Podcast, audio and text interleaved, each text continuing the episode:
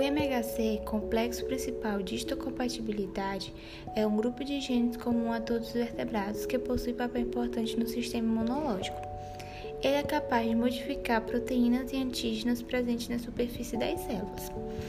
É, ele apresenta duas classes, onde a classe 1 contém os genes HLA, HLB, HLA-C, HLA-D, HLA-E, HLA-F e HLA-G.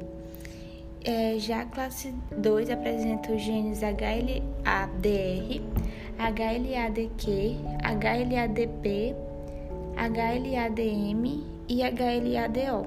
Esses genes eles são predominantes em células é, apresentadoras de antígenos.